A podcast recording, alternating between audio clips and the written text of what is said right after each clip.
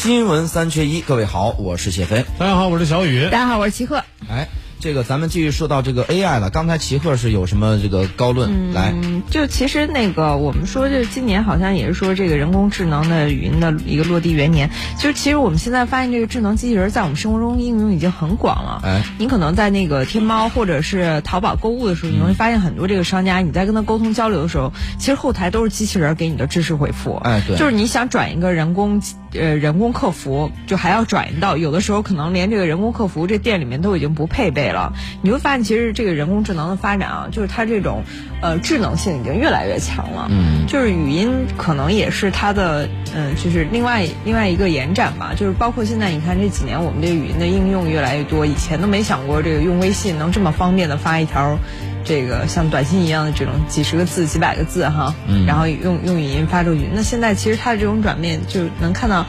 呃，发展速度还是非常快的。然后未来应用也会挺多的。甚至现在说很多接着那个，就现在骚扰电话，呃，商家推销的什么之类的，也是机器人儿。对，还还在那儿，我还跟人家聊两句呢，弄了半天，它里边就是就是机器人在那跟你聊呢，声音其实听不太出来。对，所以说有的时候我们就感觉啊，这种人工智能或者说这种狂热化的这种大数据，会不会已经有点走过了，对不对？仔细想一想，你们所追求的这个东西，它它究竟对社会来说都有什么实用价值，或者会不会造成潜在的威胁？它的实用价，我是挺嗯、呃、挺，我是那种挺科技派的那种哈，嗯、就是我会觉得这种实用价值非常大，包括现在我们家就用那个。呃，天猫精灵，嗯，然后其实你是能跟他正常交流的。你没事的时候，就我我姥爷嘛，就爱跟他逗闷子，对，然后跟他说河南话，他也能识别，这事儿挺有意思的。你说河南话，连我都不不一定能全部都能听懂，嗯，但机器人能听懂。然后就有的时候老人在家没事儿嘛，就跟那个天猫精灵逗闷子，然后他们讲笑话啊，放歌放那个戏啊什么的，都还挺好的。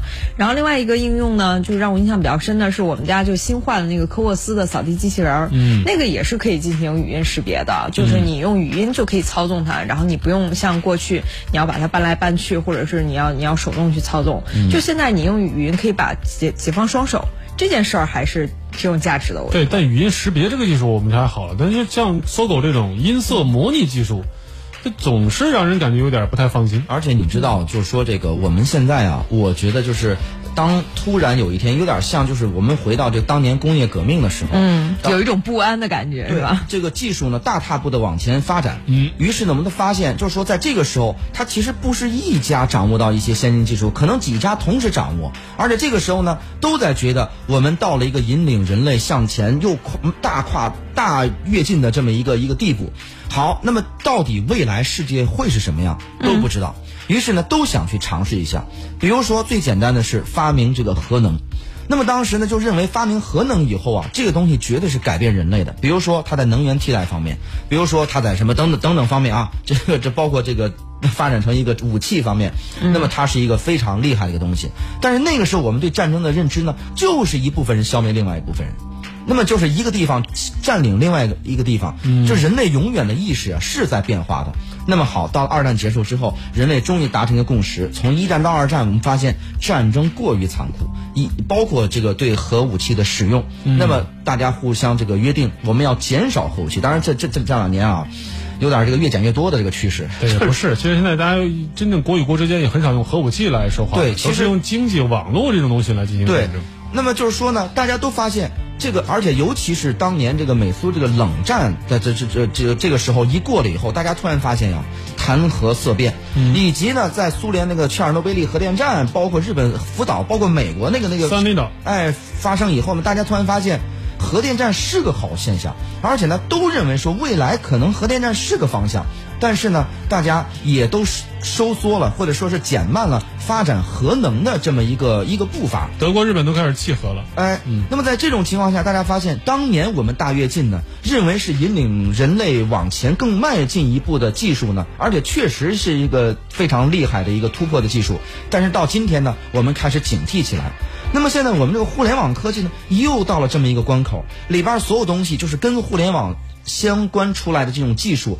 你家可以生产，我要比你更怎么着一步。而且我觉得今天的科技啊，发展到一个让我觉得我是有点担心的地步。就比如说前一段时间那个那个这个叫什么基因人呢？基因婴儿的那个事儿，编辑啊，对，那个编组婴儿那个那个事儿出来以后，也是会有道德伦理的这底线突破。我们我们要不要所有东西都要往前去突破，都要捅破这层窗户纸，还是说我们还是要等一等，看观望一下？但是资本和这个怎么说呢？这种金钱的刺激下，我觉得这个狂奔的道路是很难再拉住了，哎，很我觉得就是在发展的时候，先不要考虑那么多负面因素，先做，然后做完之后，你看到负面的时候再去解决它产生的负面效果就行了，不能因为它有负面效果，所以好多犯了大错的人都是这么说的是。吧？典典典型的这个核能这个事儿啊，就是它收不回来了，嗯就是它这个这个永远在在这个地方，所有的国家都会不安全，就是没有核都不安全感。然后现在发现每个国家呢，嗯，他都有能力去做这个东西，那我要不要去做？就同样这个问题，就是就是我这样今天互联网，可能今天你，明天他，后来全世界很多地方我都能去做到，那我们要不要往前突破？那么以以至于今天我的任何的一项发明，可能未来真的是会影响人类的生存的一个一个状态。那么这个东西责任谁来担？恐怕企业家不会去想这个问题。哎呀，义只能让科学家来想这义个问题。义乌的不是义乌的那个乌镇的这个互联网大会讨论讨论。对，确实，我觉得还是要从科学界先确定这个标的和标线啊，因为现在科学和这个企业界越来越有融合的趋势，大科学或者是专利拥有者就是最好的、最最能挣钱的企业，这个倾向已经非常明显了。嗯，来看一下大家的互动吧。朋友们，那个面包说了，人工都能合成声音的那配音师以后就会不会消失了？大连也说，发展到以后影视剧一键翻译加配音，岂不是不用看字幕了？这还不是一样？我们说表演是一个专门的艺术的门类，对吧？它跟你单纯看词儿是完全不一样。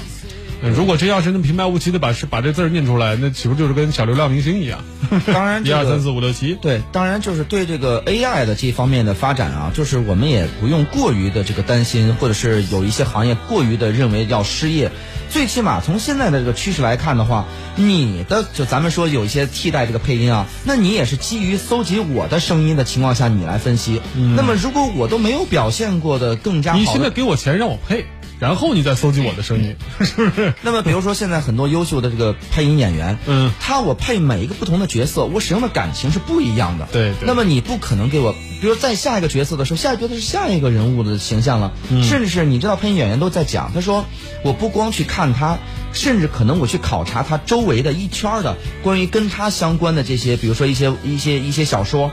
以及他的一些，就是他在当中的一些故事，我要仔细研究，甚至要看那个时代相关的故事。好我这的东西还是值得琢磨的。对嗯我才知道我到底是以一个什么样的状态，以及当时我说这个话的时候，我真实的想法是怎么想的。他要把这个复杂的情绪加里边，这个恐怕就不是通过大数据搜集能够模仿得来的。但是话说回来，那音乐界想重现一些昔日歌手的声音，比如说听听张雨生唱现在的歌，听听梅艳芳唱现在的歌，我觉得还是挺让人激动人心的。嗯，哎，这个当然对这个现在歌迷来说，有很多东西，它终究往前发展的话，还是有很多可喜之处。咱们进到广告，广告之后继续回来。